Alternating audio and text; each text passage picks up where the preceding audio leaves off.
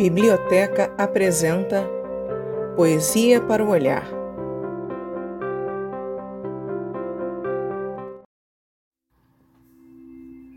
Aninha e suas pedras, de Cora Coralina.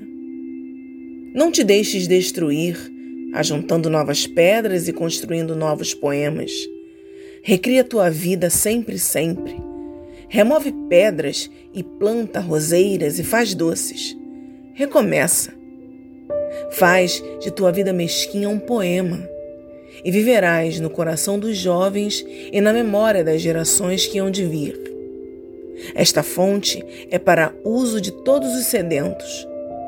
Toma tua parte. Vem a estas páginas e não entrave seu uso aos que têm sede. Essa foi uma ação da equipe da biblioteca do Fundamental 2 Ensino Médio.